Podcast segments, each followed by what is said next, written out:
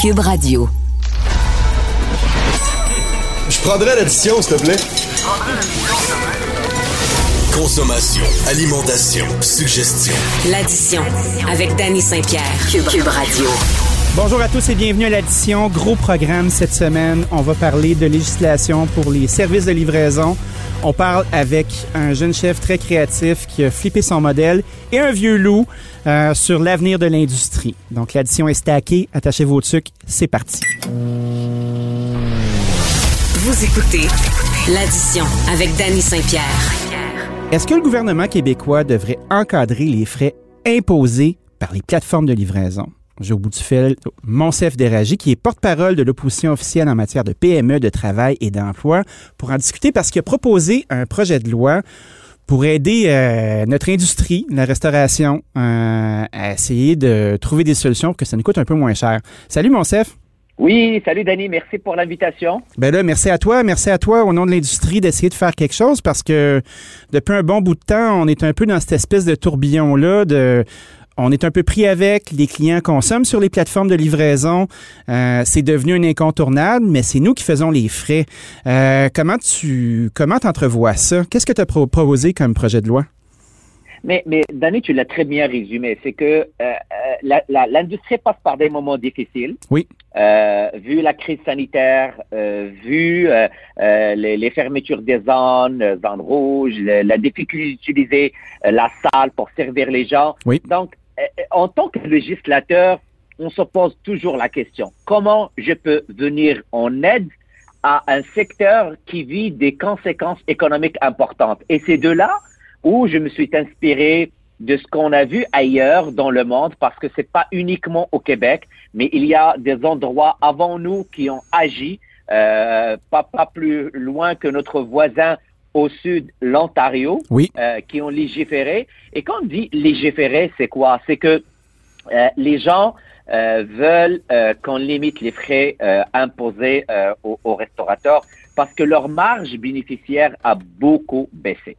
C'est officiel, mais quand je regarde ces, ces mesures-là, j'essaie de me, me, ramener à la base de ce qu'est ce service. Parce que je veux pas, quand on se met du point de vue du consommateur, puis j'enlève mes souliers de restaurateur affligé deux minutes, les restaurateurs qui, évidemment, chialent beaucoup, puis à un moment donné, c'est comme crier au loup, on ne nous entend plus.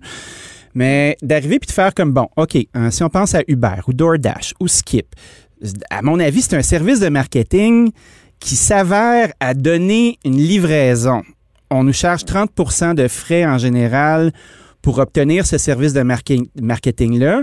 Puis, quand on essaye d'opérer à l'extérieur de ce service-là, ben notre SEO, notre Search Engine est vraiment très, très bas.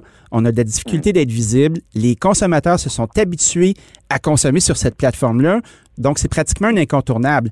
Ceci dit, ce service-là est de, est de gré à gré avec des opérateurs. Ils le font en toute légalité. Comment un gouvernement peut arriver à imposer une nouvelle charte de, de frais à une entreprise qui fait les choses sans contrevenir à aucune loi? Ben, vous avez raison. Si, si on prend tout ce que vous venez de dire là, oui. c'est, c'est, je, je ne peux pas dire le contraire, mais malheureusement, nous sommes dans une situation exceptionnelle qui nécessite des réponses exceptionnelles. Tout à fait. Le projet de, le projet de loi, il est limité dans le temps. Et je dis très bien, loi limitant temporairement les frais de service de commande en ligne de livraison de repas pouvant être exigés aux restaurateurs. Parce que quand je viens chez vous, Denis, je oui. vous dis là par rapport à la crise sanitaire, vous n'avez pas le droit d'utiliser votre euh, euh, salle euh, pour servir aux gens. Ben, je viens m'ingérer dans votre business vu la crise sanitaire oui. en vous imposant, peu importe le restaurateur, une quantité limitée de livraison parce que vous ne pouvez pas faire que du prêt à emporter et c'est pas c'est pas un prêt à emporter pour les gens euh, qui est très rentable. Donc la marge bénéficiaire de facto des menus parce que les gens ne, vont, ne viennent plus manger chez vous. Donc la, le seul moyen que vous avez à votre, en votre disposition, c'est utiliser ce, ce service de livraison qui, moi, je ne le critique pas aujourd'hui. Ce que je demande, c'est qu'on ne peut pas venir en aide à un service, qui, à un secteur d'activité qui souffre si on ne leur donne pas euh, euh, une marge de manœuvre en limitant temporairement les frais de service. Et je vous le dis, ça a été fait en Ontario, Colombie-Britannique, une Mais- dizaine de villes américaines. Mais comment ils ont fait? Comment euh, là, on est devant un, un- un facteur qui est de la vitesse aussi et de l'usure, à mon avis. Puis on voit cette usure-là s'exprimer parce qu'il y a des joueurs qui tombent au combat. On, on entrevoit l'arrivée de l'été, donc le, le facteur temporaire s'amoindrit avec le temps. Il reste de moins en moins de semaines avant qu'on puisse ouvrir nos portes et aller manger à l'extérieur. Est-ce que tout cette- ce concept-là, c'est un ballon?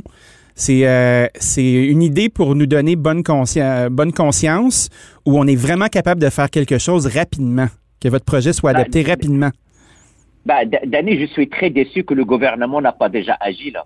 Moi, moi, je vous le dis là, moi, au mois de décembre, je Oui. parlais avec le ministre de l'économie, il me disait, oui, c'est une bonne idée. Mais si c'est une bonne idée là, vous avez à votre disposition tous les éléments pour agir. Ils n'ont pas agi. J'ai donné une chance au gouvernement caquiste au mois de décembre, mois de janvier, au mois de février. Mais c'est quoi Ben, les moyens qu'ils ont euh, pour, euh, pour intervenir, pour dire OK, c'est assez, puis donner un coup de marteau, puis que ça arrête? C'est quoi les moyens qu'ils Ben, ont à leur là- disposition?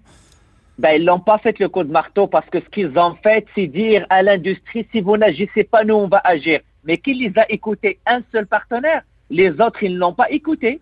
L'Ontario, au mois de décembre, ils ont déjà légiféré. Nous sommes au mois de mars. Et le gouvernement attend, attend que ces compagnies agissent et diminuent leurs frais. Est-ce qu'on oublie, Danny, une chose importante, et, vous- et tu peux me corriger? Oh oui. ben, c'est pas uniquement ces frais que le restaurateur paye. Un changement de menu. Il y a d'autres frais que les, les restaurateurs payent pour être sur ces plateformes. Je ne dis pas que ces plateformes ne rendent pas un service, elles rendent un service important. Mais nos restaurateurs souffrent. Ils sont endettés. Ils n'arrivent pas à avoir euh, beaucoup de revenus pour faire face euh, aux frais euh, euh, euh, de- d'opérations qui sont très élevés. Ce que je demande au gouvernement, d'autres d'autres euh, pays, ils ont agi. Euh, je ne sais pas qu'est-ce que le ministre de l'Agriculture et de l'Économie attend avant d'agir. Là maintenant, j'ai fait le devoir à leur place. J'ai mis sur la table un projet de loi. Oui. C'est à eux de bouger maintenant. Je suis prêt à l'étudier la semaine prochaine. Que le leader du gouvernement, M. Simon Jonas Barrette, appelle ce projet de loi. On va le régler en une journée. OK. On, est- on fait Mais- les con- on fait les consultations et on, on- on commence le travail. Mais mon chef, je, je reviens encore avec la même question parce que je suis peut-être un peu lent, là, mais je comprends pas comment un gouvernement peut arriver et imposer à une entreprise comme Uber de changer ses frais. C'est quoi les mécaniques légales derrière ça? Parce que c'est bien de le dire, il y a d'autres endroits qui l'ont fait. Qu'est-ce qu'ils ont utilisé? Une loi peut arriver à, à casser justement une, une structure de coût? En Ontario, c'est ce qu'ils ont Ben, fait. Ils ont dit, OK, on fait une ah, loi, ah, ah. vous avez plus le droit de pratiquer ça, on vous impose ça, sinon on sacré votre camp?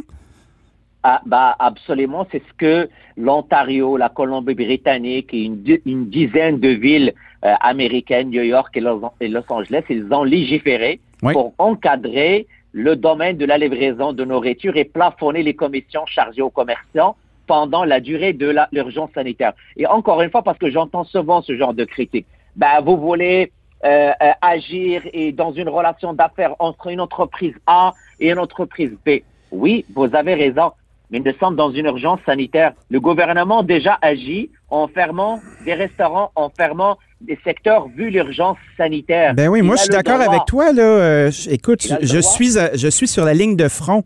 Mon industrie est sur la ligne de front. Nous faisons les frais non seulement de, de- de la crise sanitaire, mais de, de perception. On est souvent le scapegoat, comme on dit en bon français, euh, l'industrie des bars et de la restauration, pour dire, écoutez, on va, on va commencer à couper les privilèges pour vous conscientiser avec vous. Euh, restez sur les lignes de côté. Euh, je regardais sur ta carte de hockey officielle euh, à l'Assemblée nationale que tu es doctorant en santé publique. Qu'est-ce que tu penses de ça, toi, la fermeture de la restauration en général, la façon dont ça a été fait? Euh, L'espèce de, de discours euh, dissonant entre le gouvernement et la santé publique, où le docteur Arruda disait que c'était pas nécessaire de fermer. Qu'est-ce que tu en penses de ça? Ben, ben, en fait, ce que, ce que je constate, c'est qu'un an après euh, le début de la pandémie, que c'est une décision que le Premier ministre a pris, euh, on s'est rendu compte, euh, parce qu'on l'a obligé à dévoiler les avis de la santé publique, Mhm. il nous a jamais dit, il nous a jamais dit que ça a été sa décision. Donc, le Premier ministre nous a menti en plein face. Il nous a dit qu'il s'appuyait, il nous a dit qu'il s'appuyait sur les avis de la santé publique. Pas grave, pas grave, mais dites-nous au moins la vérité, que vous voulez être prudent. Ça, se dit ça aussi. Mais n'arrivez pas à nous dire plusieurs mois que ça a été la décision de la santé publique Une fois, nous avons demandé au Parti libéral que le gouvernement doit dévoiler les habits de la santé publique. Ben, qu'est-ce qu'on on, s'est rendu compte de quoi?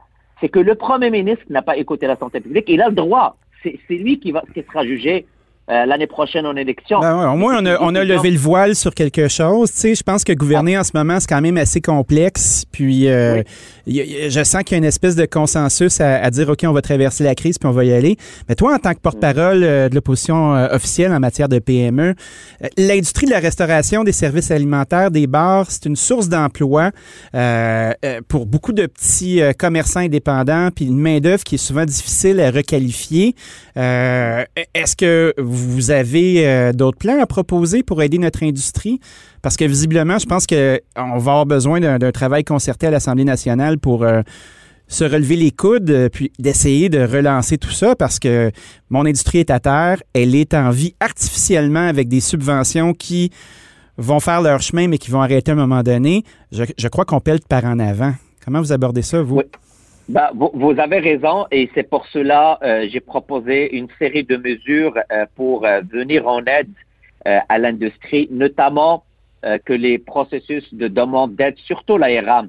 Vous avez vu que l'ARAM, encore une fois, en catimini, le ministre de l'économie a fermé les demandes pour octobre, novembre, décembre sans donner aucune chance aux, restaurateurs, aux, entreprises qui ne l'ont pas fait. Donc, ce que, ce que j'ai demandé... Ça, c'est les 15 000 par mois qui, euh, qui proposaient euh, pour l'industrie pour être capable de l'espèce de prêt, euh, de prêt bonbon ou prêt pardon à 80 de, de, de, remboursement ou quelque chose comme ça, n'est-ce pas? absolument. C'est que en mois de février, on a vu un communiqué envoyé par le ministère de l'Économie qui disait aux gens, si vous n'avez pas déposé votre demande pour octobre, novembre, décembre, bah, les demandes maintenant qu'on va prendre en considération, c'est à partir du mois de janvier. Donc, ce qu'on s'est dit, c'est inacceptable. Ce n'est pas évident pour un restaurateur de jongler avec la bureaucratie, avec les demandes. Bah, je les ai invités à reculer pour permettre à ces restaurateurs qui étaient obligés de faire fonctionner euh, leur entreprise et, pour, ne, pour éviter la fermeture, de leur donner quand même une chance de réappliquer et de bénéficier de, de, du prêt pardon et du prêt euh, du gouvernement. je, vais te faire, je vais te faire un aveu, là, moi, de tous mes amis en restauration. Puis, tu sais, euh, moi, j'ai 44 ans, là, ça fait longtemps qu'on fait cette game-là. Je ne connais pas personne qui a fini par avoir les sous. Euh, remplir les dossiers, c'est pratiquement une semaine d'un travail de bureau. C'est la maison des fous. Puis quand je parlais d'usure au départ dans la conversation qu'on avait, j'ai l'impression que c'est fait pour être complexe pour qu'il y ait des joueurs qui tombent au combat. Puis, tu sais, je veux pas être machiavélique, là, mais de, que les gens aient pas envie de le faire, que ce soit un processus dissuasif, puis qu'on se dise, OK, statistiquement, il y en a qui le feront pas, il y en a qui vont faire faillite, ils vont se tasser du chemin, puis ça va nous coûter moins cher. Ouais.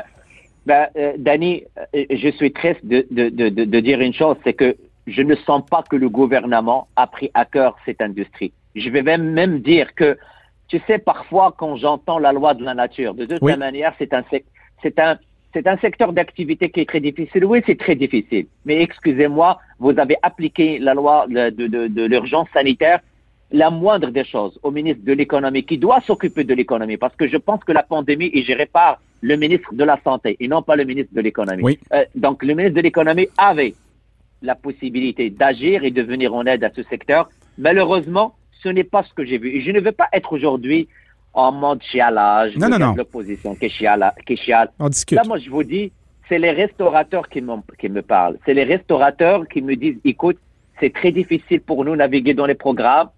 Ça change à chaque fois. Euh, et je l'ai dit au ministre de l'économie, s'il vous plaît, allégez la bureaucratie et les demandes. Euh, trouver des façons d'innover pour aider et venir en aide à ce secteur. Parce que, je veux pas, Danny, demain, quand tout sera bon, oui. est-ce que le secteur va se relever? Ben, moi, je pense que ça commence à être théorique, notre affaire, dans la mesure où il y a des articles qui sont sortis cette semaine où on commence à parler d'un d'un retour à la vie normale s'il n'y a pas d'autres variants à 2024. Puis euh, on est euh, on est somme toute en train de gérer une crise sanitaire qui met évidemment l'ensemble de la population en danger, mais qui a une frange au-dessus de 65-70 ans qui est très très très vulnérable. Euh, est-ce que tu penses qu'à un moment donné, on va être obligé de flipper le script, comme on dit en bon français, puis qu'on commence à confiner cette clientèle-là pour leur sécurité, puis qu'on laisse l'économie se réouvrir? Parce qu'on ne pourra pas durer deux ans encore comme ça, avec la moitié des commerces fermés puis l'économie au ralenti? Ouais. Ben, il y a beaucoup d'incertitudes. Euh, je, je, vous le dis, là, il y a beaucoup d'incertitudes et j'ai vraiment bien hâte à voir comment le ministre de l'économie et, la, et les gens responsables de l'économie des PME au niveau de ce gouvernement vont supporter notre économie. Parce que si on veut demain que la machine roule et qu'il y a des revenus, parce qu'on a besoin de revenus, on a besoin ben de récolter les taxes. Parce que si on veut un système de santé, euh, santé parfait et de l'éducation, c'est des dépenses qu'on engage, c'est des investissements. Mais j'espère qu'on va avoir euh, euh, une économie qui roule. Et c'est de là où j'ai proposé au gouvernement cinq mesures. Premièrement, moduler l'aide gouvernementale en fonction de la perte du revenu du secteur d'activité. Parce que, veut, veut pas, ça fait un an que la restauration elle est presque fermée ou au ralenti. Oui. Mais on ne peut pas continuer à avoir l'aide du début euh, avec un an euh, de fermeture. Tout à fait. Euh, le, le, pardon, moi j'ai demandé qu'on double le pardon admissible parce que c'est des frais énormes. N'oubliez pas une chose importante. Au début de l'été, quand on a quand on a dit aux restaurateurs, bah, on va vous aider pour ouvrir, il y a des restaurateurs qui ont dépensé au-delà de 10 000 dollars dans le plexiglas. Ben oui. Dans, ils ont investi pour adapter leur secteur ou leur restaurant aux mesures de la santé publique. Quelques mois plus tard, qu'est-ce qu'on a fait? Ben oui. On a, on a fermé. Ben, c'est eux qui ont dépensé pour s'adapter. L'autre chose, pour les gens qui ont bénéficié de, cette, de, de, du pardon, là, il va commencer le remboursement. Oui. Et le remboursement, c'est dans quelques mois. Ce que j'ai demandé au gouvernement, c'est d'étaler le remboursement sur une durée beaucoup plus longue, de 5 à 10 ans, pour leur donner de, une, flexi, une flexibilité. Donc, c'est des mesures très simples oui. Mais le gouvernement doit absolument, avant de penser à la nouvelle économie, parce que le mot-clé maintenant, là, la nouvelle économie, la modernité, est-ce qu'on peut prendre le temps nécessaire de penser à ceux, à, aux secteurs d'activité qui ont, euh, qui ont vécu des moments très difficiles pendant la pandémie? Ben, j'espère. En tout cas, euh, ça a été très intéressant de discuter avec toi, Monsef. Merci infiniment euh, pour l'effort déployé. J'espère que j'espère que le message va se faire entendre. J'espère qu'on va être capable de pouvoir euh, au moins profiter dans cette, on l'espère, fin de vague de mesures qui sont plus souples. Puis, on se dit à très bientôt pour en rediscuter. Merci beaucoup. Merci. Merci Danny, mais je, le dis à l'ensemble des restaurateurs, merci pour euh, leur, leur euh, temps, merci pour tout ce qu'ils font pour l'économie québécoise. Ne vous inquiétez pas, on sera de retour à l'Assemblée nationale la semaine prochaine et croyez-moi, si le gouvernement n'agit pas, ben, je vais continuer à me lever pour leur rappeler qu'ils doivent agir. Merci beaucoup Danny. Merci.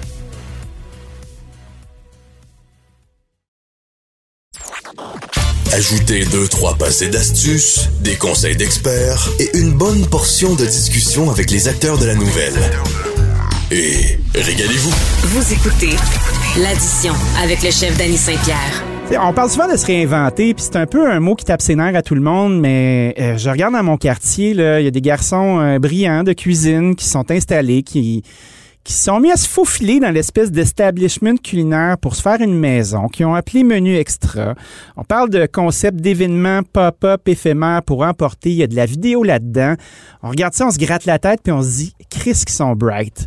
J'ai au bout du fil Francis Blais, euh, que vous avez sûrement vu comme étant le gagnant de Top Chef Canada l'an dernier, euh, qui vient nous parler de ce collectif. Salut Francis.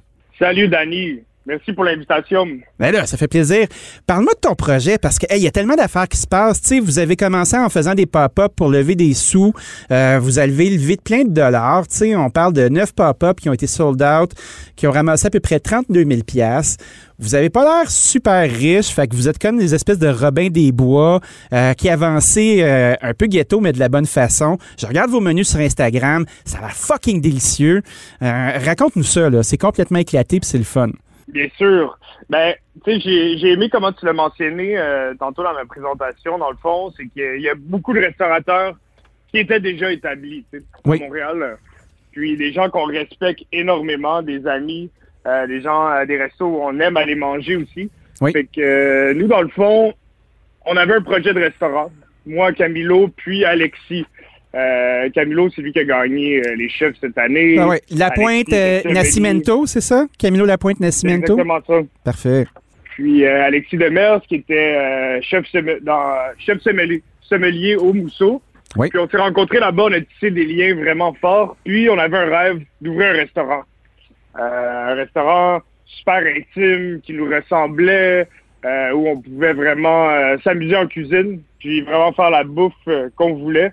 C'était euh, c'était vraiment notre rêve. Puis là, la pandémie a frappé, tu sais. On, a- on avait notre local, machin, on était déjà organisé pour, euh, pour une ouverture. On avait nos plans d'architecte, on allait quasiment commencer la construction euh, Eh, euh, du resto. Puis la pandémie frappe, tu. Fait que ça nous a fait une petite frousse, évidemment, parce qu'on savait pas combien Ouais. de temps ça allait prendre, tout ça. Puis si on parle de ça, ça fait plus qu'un an, là. Est-ce que c'est le local euh, qui était le Elda avant ou ça, c'est un, c'est arrivé plus Non, tard? non, on, a- on avait euh, on avait un projet, c'était quand même assez farfelu. On voulait ouvrir euh, un resto dans un troisième étage d'une bâtisse industrielle dans, dans Rosemont. OK. Mais je t'épargne les détails parce que Ouais.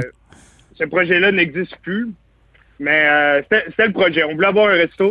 On voulait faire à travers tout ça des produits euh, des produits fermentés pour la vente au détail. tu sais. Fait que ça venait une genre de usine restaurant. Euh, puis c'est un gros projet. Puis finalement, ben on a euh, on a rebroussé chemin face à la face à la pandémie. Puis on s'est dit bon ben qu'est-ce qu'on fait? On a on travaille plus au mousseau. Euh, on a le goût de cuisiner. On n'a pas le goût de rester à la maison. Puis justement, il y avait des restaurateurs établis comme ça. Fait qu'on s'est dit, on va utiliser notre notoriété. Moi puis Camilo, on venait juste de gagner deux compétitions importantes. Oui. On avait bien paru. Puis euh, c'était le moment de. On s'est dit que c'était le moment pour nous d'utiliser cette notoriété-là pour aider nos, euh, nos partenaires restaurateurs, nos amis, les gens qu'on respecte dans l'industrie.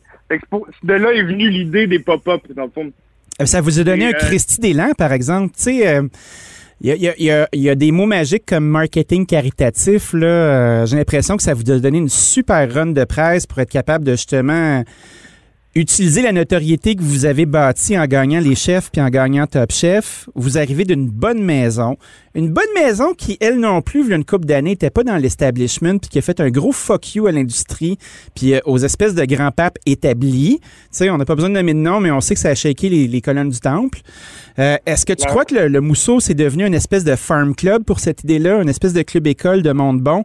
Parce que vous n'êtes pas les seuls. Il y a une Christie gang qui sort de là, puis qui commence à bien faire, puis à façonner l'industrie de la restauration avec euh, cette culture-là. C'est sûr, ben tu sais, Antonin, euh, Antonin, Massimo, avec qui euh, j'ai travaillé, j'ai travaillé vraiment très très proche Oui. euh, au Mousseau. On était un petit peu le, le triangle créatif, moi, Antonin, puis, Ma- puis Massimo là-bas, puis on se poussait individuellement à, euh, à vraiment se dépasser, aller trouver des nouvelles saveurs, faire des expérimentations, puis entraîner un petit peu tout ça à travers notre leadership, entraîner l'équipe, puis euh, dans le fond former des gens dans Oui. le même esprit que nous, tu sais. Puis euh, pousser dans cette dans cette direction-là, fait que c'est clair que tout ça m'a beaucoup aidé, m'a beaucoup appris sur moi-même, sur où je peux aller professionnellement. Puis euh, cette envie-là d'un petit peu euh, franchir des portes, puis briser des portes à, à de pied. à coup de batte à clous. Quand on regarde menu extra, vous avez euh, vous avez un menu que vous sortez. Euh, quand on, j'invite tout le monde à aller sur votre compte Instagram parce que les photos sont magnifiques. On voit qu'il y a des clins d'œil à la tradition. Vous avez travaillé le pitivier, vous avez fait la caille en sarcophage, vous avez fait un champignon aussi en sarcophage. Euh, il y avait de la crème Ouais. glacée au maïs, un peu dans une coupe comme on, on mangeait quand on, on était petit. Des gâteaux qui ressemblent à du Deep and Delicious. Ça, c'est une façon de cuisiner. Mais vous arrivez d'un monde où tout est fait à la minute, où on dirait que c'est des gars qui font euh, un dance battle, qui sont autour d'une table, puis tout le monde plate un truc. Tout est au dernier moment. C'est deux visions qui s'opposent. Comment vous avez réussi à transposer de une à l'autre puis continuer d'avoir du fun? Ah, c'est vra- c'est vraiment une bonne question. Puis, dans le fond, euh, c'est ça, nous, on, a fait des pop-up. Ensuite, on a commencé à faire des événements gastronomiques dans des vignobles. Puis là, la zone rouge frappe. Là, on est comme, qu'est-ce qu'on fait? Oui. Est-ce qu'on fait du take-out? Tout le monde fait du take-out? Euh, Est-ce qu'on on est comme en train de s'inscrire un petit peu dans un marché où on n'a comme pas vraiment notre place? Puis là, Alexis, il a comme l'idée de génie. Il est comme, regarde, tu as gagné une compétition avec un plat extraordinaire que tu as, pratiqué pendant plusieurs mois, puis qu'à la fin, une fois qu'il est monté, c'est super facile pour le monde à préparer. Oui. Fait que, Parce que pour les gens qui que connaissent pas le du- pitivier, c'est comme une espèce d'oreiller de pâte feuilletée avec des, euh, des couches de trucs qui se réchauffent euh, à mesure. C'est très précis, c'est très technique, mais ça pardonne. Quand tu as un bon timing, ça marche. C'est ça. Fait est- nous, on, dans le fond, le, le fait de faire du take-out, tu as des plats déjà prêts chauds qui attendent dans une boîte, euh, faisait pas vraiment notre affaire, dans le fond. Le timing, pour nous, est- c'est une des choses les plus importantes en cuisine. Le Oui. moment où on prépare euh, le plat et le, le moment où la, la personne le déguste, tu sais. Fait qu'on s'est, on s'est, euh, on s'est arrêté un petit peu sur cette question-là où comment on pourrait faire un plat qui est digne de- de- d'un, d'un bon timing de chef, puis qui est à la hauteur de qu'est-ce qu'on fait, qui nous représente bien, puis qui se retrouve pas un peu soggy dans une boîte en carton, tu sais. Je sais pas pour Fait toi, que, là, euh, mais moi, là, je suis plus capable. Je suis plus capable de, de, de voir des choses qui n'ont pas d'affaires dans les boîtes se retrouver dans les boîtes. Puis, tu sais, c'est pas une critique envers euh, les gens qui font un effort pour survivre, là, mais d'un point de vue client, je trouve que ça nuit. Quand tu fais quelque chose qui n'a pas d'affaires là, puis qui se retrouve dans une boîte, puis tu charges cher, c'est comme si ce manque de skills-là euh, ruisselait sur l'ensemble de l'industrie, puis fait comme bon, c'est pas comme au restaurant. C'est pas bon, c'est tout mou. C'est un peu de la merde, ça coûte Ouais, cher. et, euh, Puis euh, vraiment je sens qu'on a toute une responsabilité là-dedans de dire si je mets de quoi dans une boîte, il faut que ça marche. Ouais, faut que ça fonctionne, faut que ça ait du sens. Fait que nous, on a décidé de réfléchir à l'expérience euh, du, du- de A à Z, dans le fond. Euh, les garnitures, après, est-ce qu'ils sont faciles à être exécutées aussi? On voulait que ce soit gastronomique, mais facile pour le client. Fait qu'à travers, euh, à travers tous nos repas, dans le fond, il y a une fiche explicative. Puis c'est vraiment pas gros, il y a vraiment pas beaucoup de texte. On n'a quasiment pas besoin de savoir lire en français pour, euh, pour, euh, le menu Tu as fait des dessins? simple, puis ça a été euh, ça a été testé et retesté pour que les si tu respectes les timings, ça arrive comme au resto. Wow. Parce que c'est un peu ça l'idée avec votre rôti de bœuf aussi. Là. Je vous le dis, allez voir le site, c'est complètement fou. Il y a une espèce de rôti de bœuf que vous faites avec un jus, puis euh, il y a une coupe d'étapes. c'est- vous faites de la vidéo avec ça. C'est ce que j'ai compris? Fait que ça, dans le fond, c'était comme une solution pour nous euh, pour rester occupés, continuer à engager du monde parce que tu on va pas changer le menu juste pour le changer. Il y a beaucoup de réflexions derrière chaque menu. Là, on a comme ch- changé à la caille en sarcophage, on était comme on aimerait ça avoir une autre offre. Oui. Euh, une autre offre, là, on était comme on trouve pas nécessairement un truc de plus à rajouter sur le menu. Donc, on a décidé de, de ramener un aspect de la restauration qu'on aime beaucoup, c'est la connexion avec les gens. tu sais. Oui. Fait que le concept dont tu parles, c'est chef en direct. Oui. Puis, euh, dans le fond, on livre les ingrédients euh, à la porte des gens. Puis, le samedi à 4 heures, une semaine sur deux, euh, on connecte avec le monde et on fait la recette avec eux. Fait que les gens ont un accès, un accès dans un circuit qui est sécurisé. Ils ont la boîte où ils peuvent acheter les ingrédients eux-mêmes. Ils achètent votre, euh, votre prestation, puis vous accompagnez les gens comme des coachs. Exactement. C'est décontracté, c'est le fun, mais c'est euh, c'est vraiment pédagogique aussi en même temps. On, on partage plein de petits trucs à travers euh, ces recettes-là. Fait que c'est ça, ce, ce samedi, dans le fond, on fait le, le rôti de bœuf, le fameux roast beef, Ben qui est oui. souvent un petit peu trop sec. Fait qu'on a revu vraiment euh, toute la toute la technique. On, on a une, une belle technique par rapport à la cuisson du bœuf d'ailleurs à partager avec le monde. Puis euh, on fait une belle sauce au poivre avec eux, puis des patates pilées, puis une bonne salade de choux. Fait que, exemple, euh, t'as un sac. Dans ton sac, t'as ta pièce de bœuf, t'as tes patates qui sont prêtes à travailler. T'as tes. euh, Est-ce que les gens font un jus ou vous leur donnez euh, un jus pour faire la sauce puis les ingrédients quand. On leur donne un, on leur donne un jus. Tout est, euh, tout est déjà portionné. Fait que euh, de ce côté-là, c'est vraiment le fun parce que t'as pas de, pas comme plein de restes d'ingrédients, dans ton frigo par après. Puis les ingrédients sont choisis par nous, tu sais.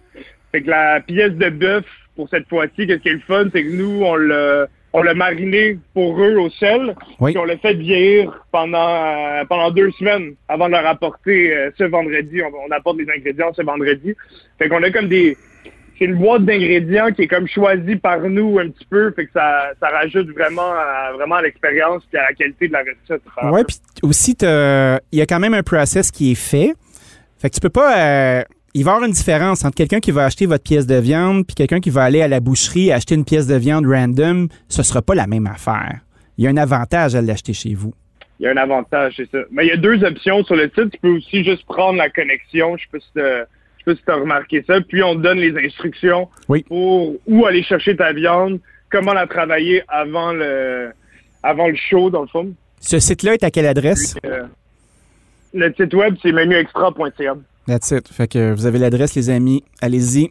Vous avez tout en main pour être capable de faire ça. Pour ce qui est de la vidéo, est-ce que tu sens que c'est quelque chose que vous avez envie de poursuivre? Parce que vous ne voulez pas, en, ayant l'expérience de la télévision dans vos compétitions respectives, vous avez des belles personnalités, vous avez une twist, on aime ça vous suivre. Il y a un edge, là, il y a quelque chose qui se passe. Ça commence à sentir la nouvelle garde médiatique. Est-ce que vous avez envie de poursuivre ça et de devenir votre propre canal avec ce que vous bâtissez? Absolument. Moi puis Camilo d'ailleurs, euh, je pense pas que je le ferais sans lui, mais les deux ensemble devant la caméra, on a une énergie, on se lance des balles, on se fait des alley euh, c'est euh, c'est- c'est- vrai, c'est vraiment le fun de le faire avec lui. Puis je pense qu'ensemble, on amène, euh, on amène juste- Lui, il y a un côté un petit peu plus technicien. Moi, je suis le cuisinier un petit peu euh, plus au feeling. Euh, on se, on se lance, on se lance des, des, des belles balles. C'est vraiment, vraiment le fun. Comment ça se passe de lui. travailler avec quelqu'un qui était ton sous-chef avant, puis là, ben, vous avez une entreprise, vous êtes co-chef. Est-ce que, est-ce que l'ordre est encore le même ou c'est un dialogue qui est différent? C'est un dialogue qui est complètement différent. Euh, Camilo, il a ses forces. J'ai les miennes aussi. Je me considère un petit peu plus comme l'entrepreneur à travers tout ça. Je viens, euh, je viens de ce milieu-là. Oui. Puis pour euh, pour bâtir l'équipe, j'ai été. euh, c'est moi qui ai vraiment ent- entrepris cette démarche-là, mais à travers ce processus-là, le but, c'est d'aller chercher des, des gens pour m'entourer, puis faire quelque chose qui qui va être euh, qui va être souten- soutenable dans le temps avec des gens qui me complètent. tu sais. Mais quand tu parles d'un background euh, d'entrepreneur, est-ce que ta famille était en entreprise ou tu as eu des business avant? C'était quoi? Dans le fond, mes, mes deux parents, ils ont, ils ont été en entreprise. OK? Que moi, j'ai j'ai comme grandi un petit peu là-dedans à travers leurs victoires, leurs défaites, euh, leur, euh, leur- c'est ça, tout ce qui vient avec. Là, je pense que tu le sais, toi, t'es es un entrepreneur euh, toi-même. Tu sais, Oui. tu sais comment la, la trava- le, le travail se passe, se passe au travail, mais quand tu es entrepreneur, c'est- ça fait partie de ta vie. Puis c'est sûr que t- t- ta famille le vit un petit peu avec toi. Fait que moi, j'ai j'ai grandi là-dedans. Puis ça m'a. C'est un aspect que j'ai adoré, puis discuter de ça avec mes parents aussi, puis ils, m'ont- ils, ils me donnent encore des super bons conseils. Ah oui, ils t'ont soutenu. euh, Euh, tu sens que, tu sais, c'est le fun. C'est pas, c'est rare dans notre culture au Québec qu'on a une transmission d'entrepreneuriat. Puis surtout de, le modèle d'entrepreneur, il est pas, euh, il est pas prédestiné, il est pas, euh, il est pas très bien défini. Tu es capable d'avoir comme, comme ressource tes parents qui peuvent t'épauler dans un milieu qui. C'était-tu le même milieu? C'était quoi leur milieu d'entreprise? Bon, ma mère était, mon père était en, en, informatique, Oui. puis ma mère était en imprimerie, fait que c'est deux milieux complètement différents. Oui. Mais c'est ce côté-là un petit peu de l'extérieur, je pense, qui m'aide autant aujourd'hui Ben oui. de, transmettre des problèmes, mais plus euh, plus généralisés, puis d'avoir une vision un petit peu plus globale de la chose, qui est comme on fait de- on, on fait juste de la bouffe, on est des artistes, puis euh, Ouais, mais un artiste lousse qui sait pas compter puis qui commence à avoir du fun puis qui qui sait pas comment organiser ses affaires, ça fait pas un rêve qui est très très très soutenable. Puis là, je vois que vous avez commencé à lancer une ligne de produits fermentés. Est-ce que c'est ton côté business qui s'est exprimé de- avec ça? Absolument. Fait qu'au Mousseau, moi, j'étais un petit peu en charge de faire la recherche de saveurs pendant un moment. OK J'ai expérimenté euh, énormément, beaucoup d'essais-erreurs, beaucoup de temps, beaucoup de recherche, beaucoup de lecture dans tout ça. Puis je suis arrivé avec euh, des recettes de miso faites avec des produits du terroir qui ont euh, qui respectent vraiment les traditions japonaises. Oui. Puis, mais tout en respectant les traditions, en utilisant des produits québécois, ont rien à envier à ce qui est fait euh, ailleurs dans le monde. Fait qu'on est capable de se procurer ça chez vous euh, avec on est capable d'acheter ça sur votre site qui est menuextra.ca. Ouais, en ce moment, il est, il est, les produits les produits de miso sont tous vendus. Bravo. Mais on a une énorme batch en ce moment en fermentation qui va être dévoilée au printemps. Excellent. Hey Francis, euh, c'est tout le temps qu'on a pour aujourd'hui. C'est passionnant. Je suis ravi d'avoir fait ta connaissance au téléphone. J'ai bien hâte d'aller vous rendre visite. Félicitations. C'est vraiment inspirant de vous voir aller, puis on vous souhaite euh, bonne route et bon succès. J'aurais jasé avec toi encore pendant une demi-heure. Moi aussi. Facile. Je pense qu'on va aller prendre un petit café. À bientôt, mon ami. On se voit bientôt. Ciao, Danny. Merci. Merci, salut.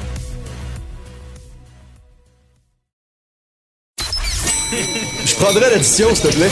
Vous écoutez l'addition avec le chef Danny Saint-Pierre. Il y a un sujet qui, euh, qui fait partie de mes petites obsessions quotidiennes, là, tu sais, avec mon OCD vraiment affirmé, et c'est la décroissance. La décroissance dans nos maisons, dans nos besoins d'objets, dans les distractions qu'on a, essayer de créer de l'espace. J'ai l'impression là, que j'ai un paquet de stock dans ma vie euh, qui est constamment euh, en train de se faire traîner comme un maudit gros baluchon trop lourd. Puis, je sais pas pour vous, là, mais pour moi, la pandémie, c'est un peu un synonyme de ça. Tu sais, t'es comme pogné dans ton stock. Faut que tu fasses le tri. Je pense que ça s'inscrit dans nos business. J'ai demandé à, à- à mon frère d'une autre mère, Martin Junot, le chef, pas le cardiologue. hein. On a chacun nos spécialités. Euh, compagnon d'arbre depuis, euh, depuis une vingtaine d'années. Avoir cette discussion-là avec moi parce que de chacun de notre côté, on a pas mal d'affaires. Puis on est à la croisée des chemins. Puis je trouvais ça intéressant de le solliciter. Salut Martin. Salut. Hey, écoute, là, tu veux pas m'annoncer que tu veux te débarrasser de moi, là. Tu. Non, non, toi, tu m'aides à traîner le baluchon, tu sais. Puis en plus, ah, ok. euh, t'es plus grand que moi, fait que ça me fait de l'ombre des fois, ça me fait du bien. Comment tu vois, euh, tu sais, on est quasiment à l'heure des bilans, là. On a appris des choses avec la pandémie. On se demande ce qui va rester. Il y a des gens qui disent que ça va, ça va s'arrêter bien vite. Il y en a d'autres qui disent que ça va durer jusqu'en 2024.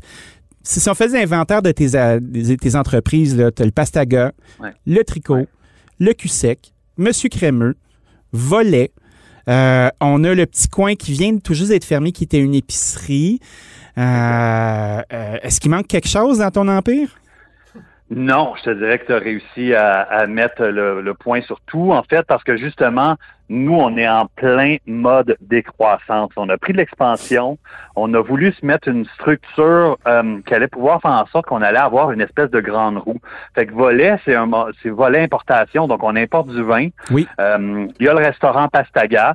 Euh, puis là, je te parle en temps normal. Euh, il y a Oh oui. le Q-Sec, qui est le caviste, donc le petit frère du, euh, du Pastaga. C'est l'endroit où le vin de volet s'en va. Exact, mais le volet de volet, il s'en va dans les deux, dans les deux endroits. Oui. Là, il y a Monsieur Kramer qui est le food truck, qui est un peu notre côté euh, itinérant, mais en même temps, il est dépendant des autres entreprises parce que la mise en place se fait euh, dans une cuisine euh, euh, assermentée par le MAPAC. Oui. Euh, Puis le petit coin qui était l'épicerie qui fournissait les légumes de tout ça.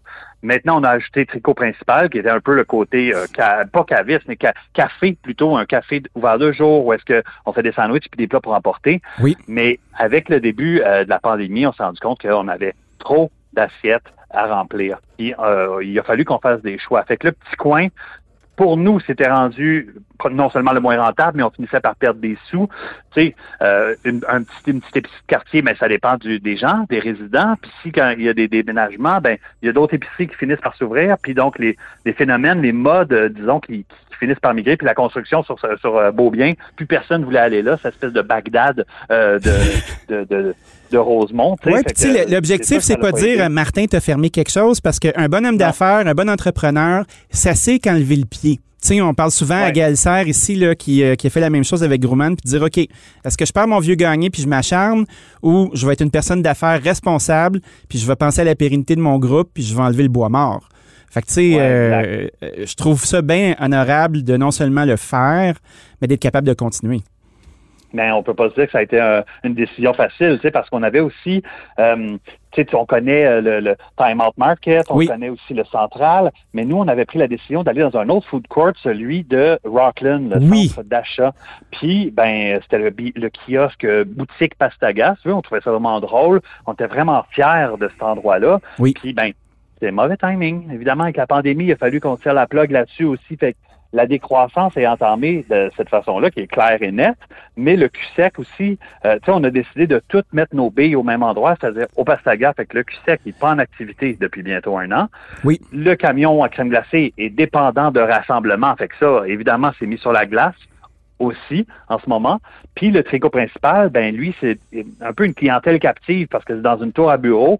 Puis on est le restaurant qui approvisionne tout le monde qui travaille sur place avec le, travail à domicile. Ben évidemment, ça, ça, ça finit par ça finit par nous nuire énormément. Fait ce qui roule en ce moment, c'est l'importation de vin. Les gens ont vraiment soif. Et on les salue.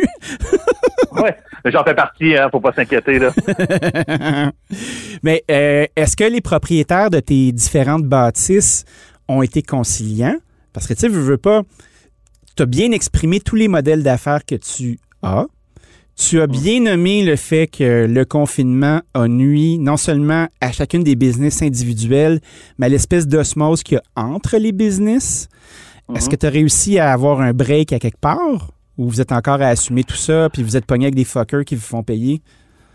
Il n'y a aucun fucker dans notre euh, dans notre entourage, heureusement. Bravo. Euh, tricot principal, euh, les gens, les propriétaires de la bâtisse sont hyper conciliants. On se sent vraiment bien appuyé. Euh, Puis tu sais, c'est pas juste euh, on se sent soutenu par la clientèle qui est là pour nous plus que jamais, on dirait. On se sent soutenu par les divers paliers de gouvernement.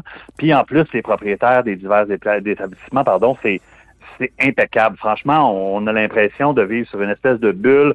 On dirait que à ce niveau-là, les gens se tiennent plus que jamais. Puis ça, on en est vraiment fiers. OK, ben ça, c'est une belle histoire parce que t'es pas. Euh, t'es quand même un cas d'exception. Il y a beaucoup de gens qui ont de la misère avec ça, qui ont de la difficulté à aller chercher les subventions, qui ont de la difficulté à avoir la structure de non seulement opérer leur business avec un autre modèle d'affaires, mais qui n'ont pas le temps à la fin de la journée, puisqu'ils n'ont plus d'employés parce que c'est tellement pas payant, d'aller chercher les ressources. Je sais que vous êtes un groupe, tu sais, vous êtes tous mes amis, là, fait qu'on on s'entend. Il y a Alex Loiseau, il y a Louis-Philippe Breton, il y a Kevin euh, Formantin Ouais, qui, est, qui est votre maître d'hôtel. Euh, vous êtes quand même une, une belle gang. Est-ce qu'il y a assez d'ouvrages pour tout le monde dans votre groupe? Ben là, c'est sûr que moi, je passe beaucoup de temps sur l'importation de vin puis les divers médias. Fait que, Oui. tu sais, moi, mon rôle, c'est de m'occuper de l'importation de vin, contact avec les vignons puis les clients, plus nous faire voir le plus possible. Louis-Philippe, lui, il a repris le contrôle de, la gestion puis de la comptabilité au quotidien. Alex est responsable de la mise en place au Pastaga. Euh, la, la structure de la cuisine en elle-même, ça part d'Alex. Puis Kevin, lui, bon, il continue de gérer la salle. En ce moment, on n'a pas à s'occuper d'une garderie, euh, donc les employés de salle et de cuisine. On a, euh, on a réduit euh, au maximum. Puis tu sais, évidemment, je- je- je- j'en fais des blagues, mais c'est vraiment pas drôle. Il a fallu qu'on coupe euh, plus de 80. 90% de notre staff a été malheureusement euh, mis à pied, tu sais, mais nous, on s'est remis les mains dedans, tu sais, t'es, venu dernièrement au Pastaga, Ben tu sais, oui. crème, tout le monde cuisine, tout le monde travaille, fait qu'on trouve nos rôles parce que l'entreprise elle-même a changé. C'est pas la même chose de recevoir des gens, recevoir des invités tous les soirs, un restaurant normal, versus devenir un comptoir de plats pour emporter. Tu sais, tu le sais, c'est comme une complètement une autre une autre facette, puis de de faire en sorte que ce qui a été très difficile pour nous là, ça a été de OK, on accepte de se faire fermer au printemps euh, 2020. OK, on réouvre sous une autre formule avec d'autres paramètres pour l'été. Puis là, tout à coup, encore une fois, on se fait changer de direction puis on se fait fermer euh, la salle. Tu sais, nous autres, on est super, on est super euh, collaboratifs évidemment, puis on comprend les, toutes les mesures sanitaires qui sont prises. Mais notre but, c'est d'arrêter de se faire faire le yo-yo premièrement, d'avoir une possibilité, tu sais, un peu plus de transparence, parce qu'on a les informations en même temps que tout le monde. Tu sais, on peut pas avoir une ou deux étapes d'avance. On est dépendant euh, de ce qui se passe, puis ben malheureusement. Euh, Je passe le message comme ça, tu sais, si on pouvait avoir un espèce de statut privilégié, ça pourrait être bien le fun. Ben, c'est clair, mais tu vois, la NEBQ, qui est l'associ- la nouvelle association des bars du Québec, demande euh, depuis un bon bout que si on est pour être capable de réouvrir, de le dire une couple de semaines d'avance pour pas se ramasser avec une espèce de gestion de crise, entre guillemets, pour qu'on soit pas capable de contrôler l'influx de clientèle puis de se préparer correctement, puis juste de restaffer, parce que tu sais, veux, veux pas, tu le dis très bien, Exact. vous avez, vous avez droppé 90% de votre staff, tous les boss sont en train de travailler, chose qui est vous êtes des travailleurs, on se comprend, là, mais c'est pas nécessairement dans la nature d'une entreprise qui a, qui a 5 ou 10 ans euh, d'avoir des fondateurs qui sont sur le plancher en train de grinder puis de passer à mop. Puis après ça, boum, là, tu réouvres, fait qu'il faut que tu retrouves 90% de ton monde. Est-ce que tu sens que le, le fait de justement avoir moins d'employés, ça va faire école dans, vos, dans votre gestion au quotidien? Puis quand on va pouvoir réouvrir, il va y avoir des choix qui vont être faits pour pas être justement condamné à réengager autant de monde.